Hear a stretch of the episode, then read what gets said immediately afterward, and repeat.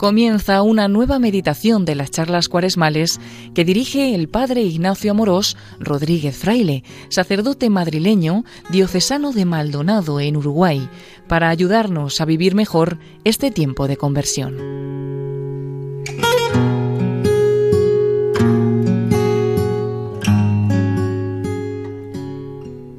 Un cordial saludo a todos los oyentes de Radio María. Soy el padre Ignacio Amorós, sacerdote madrileño que trabaja en la diócesis de Maldonado, en Uruguay, y director de contenidos del canal de evangelización católico Se Buscan Rebeldes, que colabora con esta casa. Hoy, con la gracia de Dios, continuamos esta serie de seis charlas cuaresmales que tienen la intención de que nos sirvan para vivir más piadosamente esta cuaresma, en unión con Jesús y con María. Hemos comenzado este tiempo de Cuaresma, un tiempo especialmente fuerte en la vida de la Iglesia, un tiempo de gracia, un tiempo para acercarnos más a Dios, con el deseo de reconducir el rumbo de nuestra vida cristiana.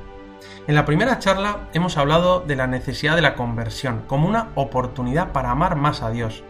Y ahora, en esta segunda charla cuaresmal, queremos detenernos a considerar una escena del Evangelio que nos encontramos al comienzo de la cuaresma, y son esos 40 días que pasó Jesús en el desierto y las tentaciones que sufrió. La historia de las tentaciones aparece en el capítulo 4 de Mateo y en el capítulo 4 también de Lucas, y narra cómo Jesús es movido por el Espíritu al desierto para ayunar durante 40 días y ser tentado por el demonio. El demonio tiene un propósito en la Biblia y es separarnos de Dios, desviarnos del camino que nos conduce a la unión con Dios. Eso intentó con Jesús. Y el demonio intenta desviar nuestros deseos hacia otras cosas que no son Dios, de tal forma que los deseos de nuestra vida sean otra cosa distinta de Dios nuestro Señor. Benedicto XVI, en Jesús de Nazaret, explica que el núcleo de toda tentación es apartar de Dios, que ante todo lo que parece más urgente en nuestra vida, de alguna forma Dios pase a ser algo secundario, es separarnos de Dios. El venerable Fulton Sheen decía que las tentaciones del demonio a Jesús eran como que le ofrecía a Jesús tres atajos para desviarle de su cometido, de su misión, que era ir a Jerusalén a dar la vida por la salvación del mundo. De alguna forma quería desviar a Jesús de la cruz. La esencia de lo demoníaco, decía él, es el odio a la cruz de Cristo, donde está nuestra salvación. Como si el demonio dijera, ¿por qué tienes que sufrir por el pecado, Jesús? ¿Quieres que la gente te siga? Yo te diré la manera de tener éxito. No necesitas la cruz, sino que te mostraré tres atajos, los placeres, la gloria y el poder. Ahora los vamos a ver. Entonces, el demonio, en este episodio, en esta perícopa del Evangelio, el demonio confronta a Jesús y le tienta con tres tentaciones que van a lo más básico de la vida. Y las tres tentaciones que sufre Jesús en el desierto se pueden relacionar con los tres grandes engaños que nos separan de la felicidad, que encontramos en el amor a Dios y el amor al prójimo. En Cuaresma nos detenemos a considerar las cosas esenciales de nuestra vida cristiana y, por qué no, hoy hacer un examen de cómo va nuestra alegría, nuestra felicidad y nuestra unión con Dios. Las tres tentaciones nos señalan tres grandes errores en los que podemos caer y nos desvían de Dios y nos roban la verdadera felicidad, y que son el placer desordenado, el honor o la fama, también llamamos la gloria, y el poder o el afán por el dinero. Vamos a contemplarlo en esta historia las tentaciones de Jesús en el desierto. Fíjate, Jesús siente en su carne el engaño y la tentación del demonio para seguir el placer, la gloria o el poder. Por eso nos entiende nuestras miserias y debilidades, porque se hizo semejante a nosotros en todo excepto en el pecado. Pero Jesús sabe perfectamente que ese no es el camino para llegar a Dios, que ahí no está la verdadera felicidad. Todos tenemos experiencia de la tentación, cuando se nos presenta algunas cosas como buenas, pero luego cuando seguimos esas inclinaciones nos dejan vacíos y turbados. Hoy Jesús nos muestra que debemos luchar contra estos tres engaños del demonio, que nos desvían de la verdadera felicidad, de vivir en unión con Dios. Es interesante hacer notar que el orden de las tentaciones en Mateo y Lucas son diferentes. La segunda tentación de Mateo es la tercera de Lucas y la segunda de Lucas es la tercera de Mateo. Eso es simplemente por la perspectiva que asume cada uno de los agiógrafos, de los evangelistas. Y Lucas siempre tiene en mente que la finalidad está en Jerusalén y pone la tercera tentación ahí, en el pináculo del templo de Jerusalén. De cualquier forma, los dos relatos nos vienen a transmitir una misma enseñanza sobre las tentaciones del demonio y aquello que nos puede desviar de Dios. Nosotros vamos a seguir el orden de Mateo. Bueno, en esta escena de las tentaciones de Jesús en el desierto, se nos presenta a Jesús reviviendo las tentaciones del pueblo de Israel en su camino de 40 años durante el desierto. Y así como Israel no fue fiel, Jesús se mantiene fiel a Dios. Y es así como realiza su condición de Hijo de Dios, de Mesías. Son tres pruebas en relación con su filiación, su dependencia de Dios. Jesús es tentado en cuanto Hijo de Dios. Vamos a la primera tentación. En la primera tentación, el demonio comienza en el nivel más básico y le dice a Jesús, si eres el Hijo de Dios, di que estas piedras se conviertan en panes.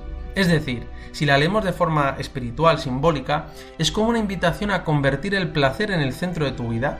Es la tentación del placer, de convertir el centro de vida el satisfacer todos tus deseos corporales y materiales, tus deseos de comida, de sexo, de bebida, de confort, como si fueran un fin en sí mismo. Este es el primer engaño, pensar que la felicidad está en los placeres de esta vida. No es que los placeres corporales y el confort sea algo malo, no, no, no somos puritanos. Los placeres de esta vida son algo bueno cuando se viven de forma ordenada en el amor. El problema es cuando la comida, el sexo y la vida cómoda se convierten en el fin de nuestra vida. Cuando los placeres se convierten en algo dominante. Se convierten entonces en ídolos y señores de nuestra vida. Ahí está el engaño. Hacer que el centro de nuestra vida no sea el amor a Dios y a los demás, sino la satisfacción de los placeres.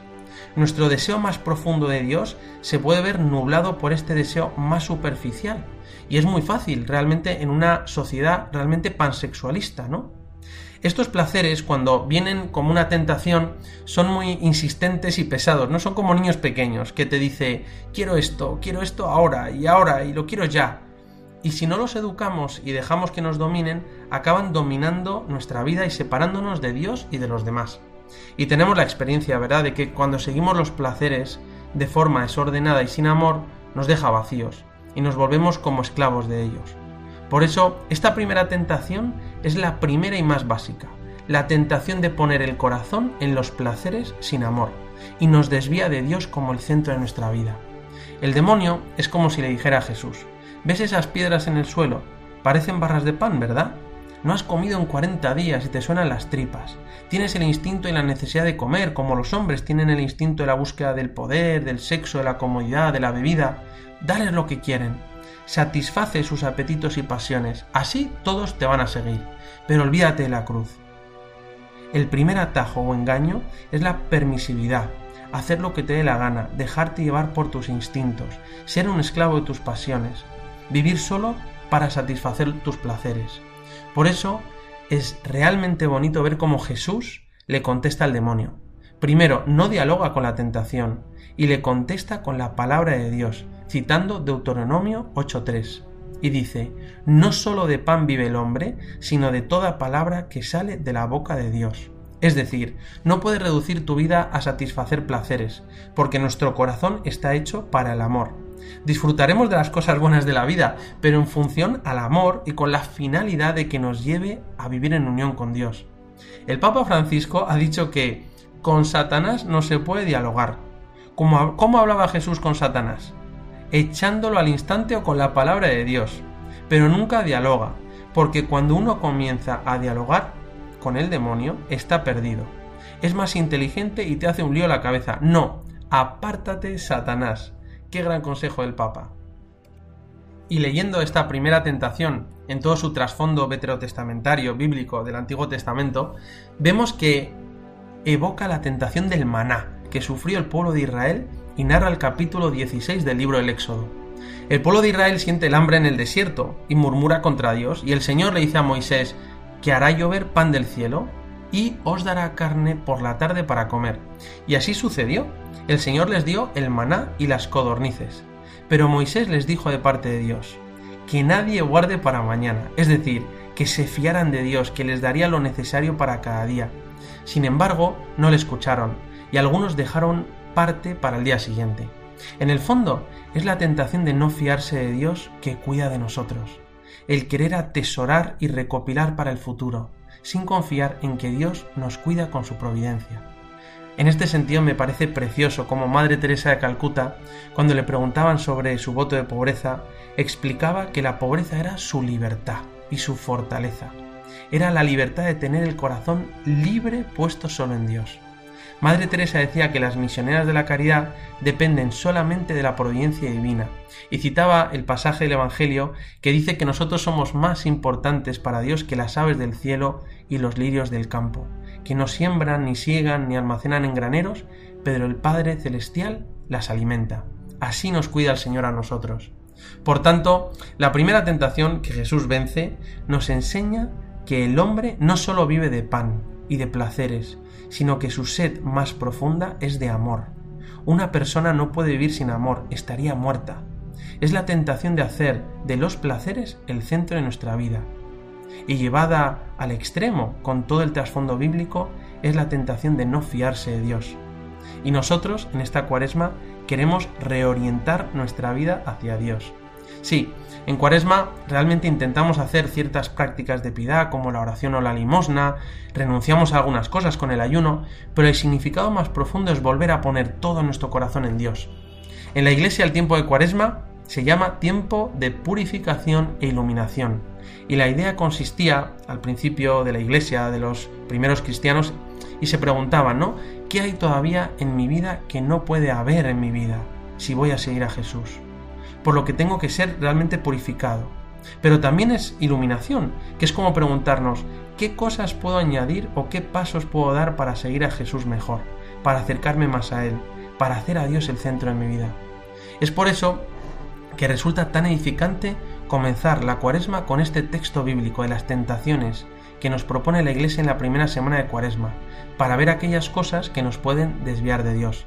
Hemos ahora meditado sobre la primera tentación, ¿no? La tentación de que los placeres se conviertan en el centro de nuestra vida, y eso nos puede desviar de Dios. Por eso vamos a contemplar, a meditar esto unos instantes, y después de un momento continuamos. Madre, ven a mi lado, que tengo miedo y solo en tus brazos me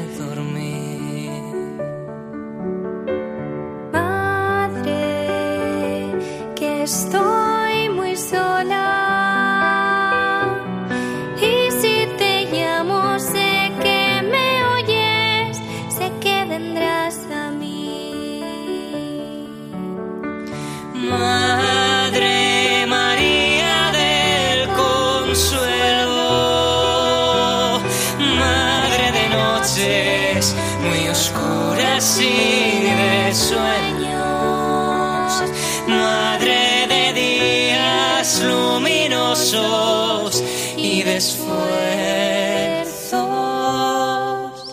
Madre María de Jesús y Madre mía. Madre, sé que estás cerca.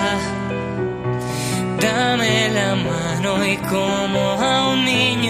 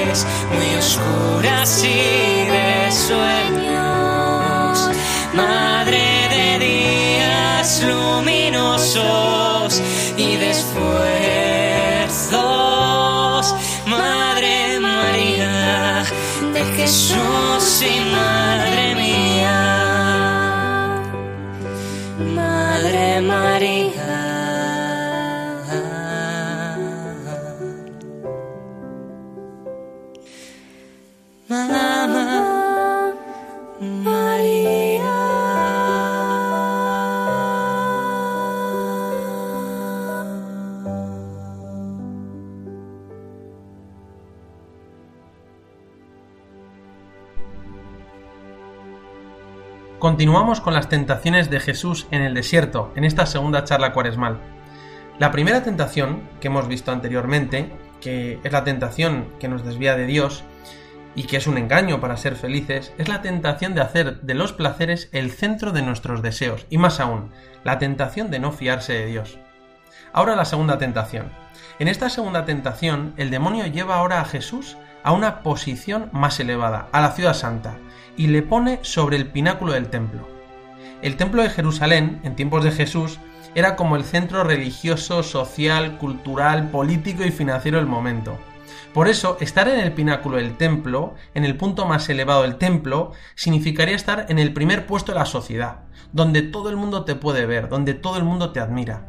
Y el demonio le dice a Jesús, fíjate, le dice, si eres el Hijo de Dios, interesante cómo el demonio comienza con una duda, poniendo en duda a Jesús, que es como comienzan las tentaciones, dudando de Dios. Pero bueno, le dice el demonio a Jesús, si eres el Hijo de Dios, arrójate abajo porque está escrito, dará órdenes a sus ángeles para que te lleven en sus manos, no sea que tropiece tu pie contra alguna piedra. Es la tentación de desear la gloria del mundo, la fama, el honor de forma desordenada, la tentación de querer ser admirado, reconocido, estimado por los demás, algunas personas pueden dejar a un lado las tentaciones más bajas de los placeres corporales, la primera tentación, y no están esclavizados por esos deseos, pero sí que desean la gloria, el ser reconocidos, una posición social, un reconocimiento. Y el problema está cuando el deseo de gloria y el honor se convierte en el centro de tu vida, cuando vives necesitando el, reconocimiento de los demás. Y algo interesante es ver cómo el demonio cita la escritura para tentar a Jesús en este caso el Salmo 91, versículo 11, como un ejemplo de que la Sagrada Escritura se debe leer con el mismo espíritu con el que se escribió, es decir, en la tradición de la Iglesia y con la interpretación del Magisterio. Es decir, lo que vemos aquí es que la Biblia también se puede utilizar mal, como vemos que hace el demonio. Pero bueno, esta segunda tentación es la tentación de que lo más importante, lo que más me importe en mi vida sea conseguir honor, fama, reconocimiento social. Esto nos da un cierto gusto en nuestro amor propio, en nuestra vanidad, pero sin amor nos deja vacíos otra vez. Es un engaño que nos quiere desviar de Dios como el deseo central de nuestra vida. La tentación es como se le dijera al demonio. La cruz, eso que buscas, Jesús, nunca conquistará el corazón de los hombres, porque la gente busca maravillas, la sorpresa, lo que brilla, dar la nota, cualquier cosa que les asombre y les haga brillar sobre los demás. Luego se olvidarán de esa, excentricidad y habrá que repetir otra excentricidad. Vuela hacia la luna y tírate desde lo alto de este edificio sin que te hagas daño. Eso es una maravilla. Haz eso y la gente te seguirá. Olvídate de la cruz, no la necesitas. Ahí está el demonio, intentando desviar a Jesús de la cruz, de dar la vida por amor. Y fíjate que Jesús responde a esta tentación con otra cita de la Escritura, Deuteronomio 6:16, y dice, no tentarás al Señor tu Dios. Jesús no ha venido a tener fama, tampoco le interesa la gloria simplemente terrena. Jesús busca dar al Padre toda la gloria y nos desenmascara esta tentación en nuestra vida, que nos roba la alegría y nos separa de Dios. Es la tentación de ser esclavo de lo que piensen los demás, de vivir del postureo, podríamos decir ahora, del necesitar que hablen bien de mí, de que mi honor sea lo más importante, y esto se convierte en una especie de tentación para todos nosotros. Y se puede convertir en un ídolo, hacer un ídolo en nosotros mismos. ¿Cuántas veces nos puede pasar esto, verdad? La respuesta es toda la gloria para Dios, que todo sea, como decía San Ignacio, ad maiorem Dei gloriam, para mayor gloria de Dios. Y el trasfondo veterotestamentario bíblico, en este caso, también nos da luz para profundizar en esta tentación. Nos evoca el episodio de Masai Meribá en el capítulo 17 del libro del Éxodo, después del maná. El pueblo de Israel anda por el desierto y siente la sed porque no tiene que beber. Y se quejan y tientan a Dios. Es la tentación de cuestionar a Dios, de tentar a Dios para que muestre y actúe en el mundo, o en nuestra vida en una situación de necesidad o sufrimiento que no entendemos. El demonio en el pináculo del templo se atreve a tentar a Jesús, se atreve a tentar a Dios como retándole para que muestre su poder y su gloria. Intenta engañarle.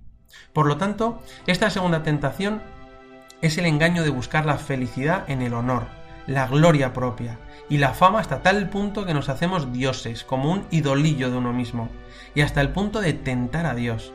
Y de ahí que Jesús nos señale que el camino pasa por la humildad, de no robar a Dios su gloria, y que volvamos a poner en el centro de nuestra vida el deseo de Dios. Tercera tentación. En esta tercera tentación, Jesús es llevado por el demonio al lugar más elevado, y de un vistazo le muestra todos los reinos del mundo y su gloria, y le dice, Todas estas cosas te las daré si postrándote me adoras. Es la tentación del poder, de la soberbia, de querer estar por encima de los demás, de querer dominar.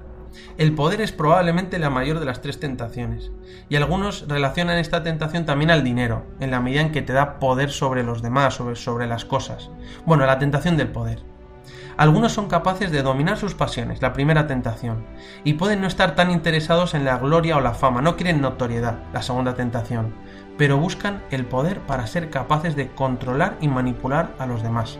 Esta es una tentación muy fuerte, y cuando uno alcanza el poder, la mayor parte de la gente no quiere perder el poder, y es una señal de lo fuerte que es esta tentación del poder. Pero el precio del poder mundano, buscado de forma egoísta, es, como aparece en el Evangelio, tienes que adorar al demonio. Si no adoras a Dios, de alguna forma estás adorando a este espíritu inferior. El demonio le ofrece a Jesús dominar sobre el mundo, pero Cristo no ha venido a conquistar el mundo a través de la fuerza y del poder mundano, sino que Cristo ha venido al mundo para reinar a través del amor y del servicio. El reinado de Jesucristo es distinto del reinado del demonio y de sus secuaces que implantan su poder por la fuerza y el terror. De alguna forma, esta tercera tentación es una invitación a dejar a Dios de lado y estar dispuestos a vender nuestras ideas para obtener un aparente poder temporal. Como se dice comúnmente de forma más o menos graciosa. Soy un hombre de principios, pero si no te gustan, mm, los puedo cambiar. Es volver a hacer un ídolo de uno mismo. La primera tentación a nuestros primeros padres de ser como dioses. En el fondo es buscar por encima de todo el poder. Es que el mayor de tus deseos sea tener poder, hasta tal punto de que corremos el peligro de olvidarnos de Dios. Y Jesús, mira qué hermoso cómo responde a esta tentación, otra vez con la escritura. Y dice, Apártate de mí, Satanás. Pues está escrito, al Señor tu Dios adorarás y solamente a Él darás culto. Jesús vuelve a poner en el centro a Dios. No cae en la tentación del poder, de buscar un atajo, de pensar que la felicidad está en el dominar a los demás, en el dinero o en el poder. Jesús nos recuerda que la verdadera alegría está en el amor a Dios y al prójimo, y que debemos de poner nuestro corazón y nuestros deseos en Dios nuestro Señor, no dejarnos engañar por estas tres tentaciones. Y el trasfondo bíblico de esta tercera tentación la encontramos en el capítulo 23 del libro El Éxodo, cuando Israel, el pueblo de Israel, es tentado con adorar a otros dioses de los pueblos conquistados y darles culto. Israel no debe hacer alianza con esos pueblos, debe permanecer fiel a Yahvé, pero acaba fabricando y adorando un becerro de oro, que es un episodio que realmente es muy conocido y aparece en el capítulo 34 del Éxodo. En el fondo es la tentación de la idolatría, de adorar a Satanás para obtener los falsos poderes de este mundo. Ahí están las tres tentaciones. Jesús, al revés que el pueblo de Israel, ha permanecido fiel a Dios en medio de las pruebas y de las tentaciones. Ahora Jesús está preparado para ser el Mesías habiendo resistido a estas tres tentaciones, porque ahora ha demostrado que Dios es el centro de su vida, el único deseo de su corazón. Esta cuaresma, todos estamos llamados a hacer lo mismo, a imitar a Jesús. Estamos llamados a irnos al desierto, a confrontarnos con el demonio. Es decir, estas tres tentaciones, esos tres engaños de hacer el centro de nuestra vida el placer, la gloria o el poder, y si los hacemos el centro de nuestra vida, lo que sucede es que Dios no puede ser el que dirige nuestra vida. En cambio, cuando puedes superar con la gracia de Dios estas tres tentaciones, entonces sí puedes hacer a Dios el centro de tu vida y encontrar esa verdadera felicidad que da la vida de unión con Dios. Después del desierto, de superar las tentaciones, estaremos preparados para realizar la obra de Dios en el mundo, participando de la misión salvadora de Jesús. Y esta es una realidad en nuestra vida, en nuestra vida cristiana, ¿verdad? Sufrimos tentaciones, todos tenemos tentaciones. Sí, de alguna manera o de otra, todos somos objeto de las tentaciones del demonio. Y es importante recordar, como dice la carta de Santiago, que Dios no tienta a nadie. Eso debemos tenerlo claro.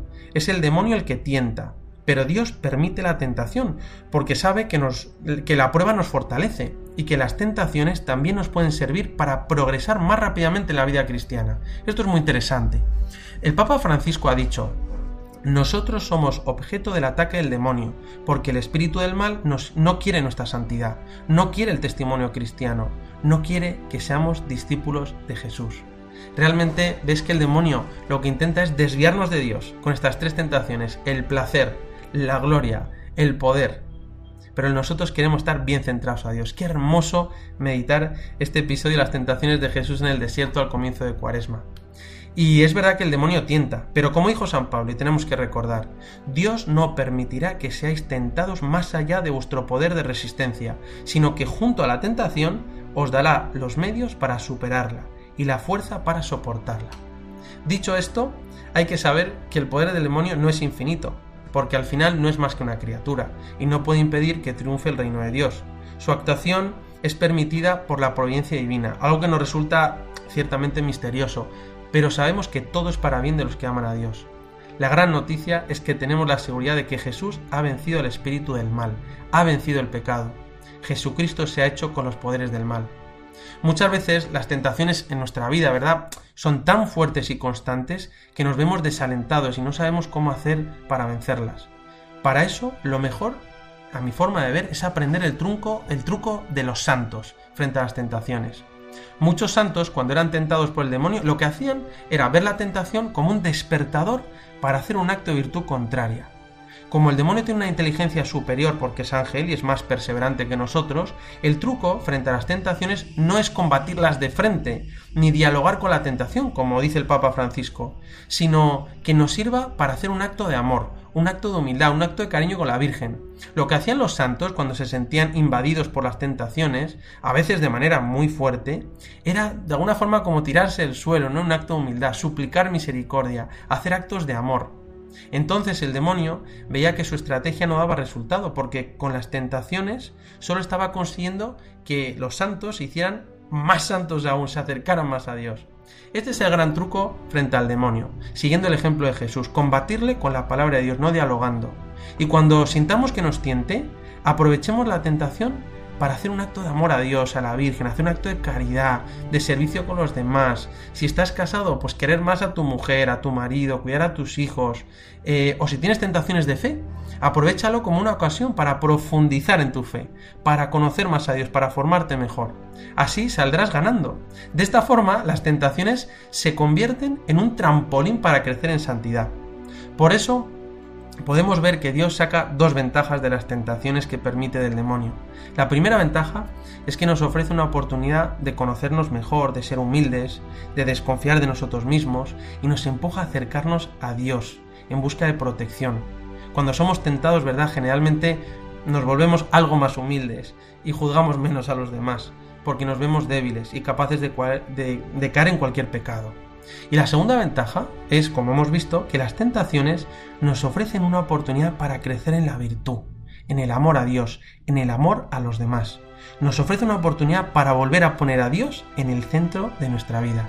Y eso es lo que deseamos en esta cuaresma. Vamos a pedirle a la Virgen María, ella que es la que pisa la cabeza de la serpiente, de Satanás, que interceda por nosotros, eh, aquí en la cuaresma, para que podamos ser capaces de vencer las tentaciones, para que no nos engañe el demonio y seamos capaces de hacer de Dios el centro de nuestra vida. Y me despido con la bendición de Dios Todopoderoso, Padre, Hijo y Espíritu Santo, descienda sobre vosotros. Alabado sea Jesucristo.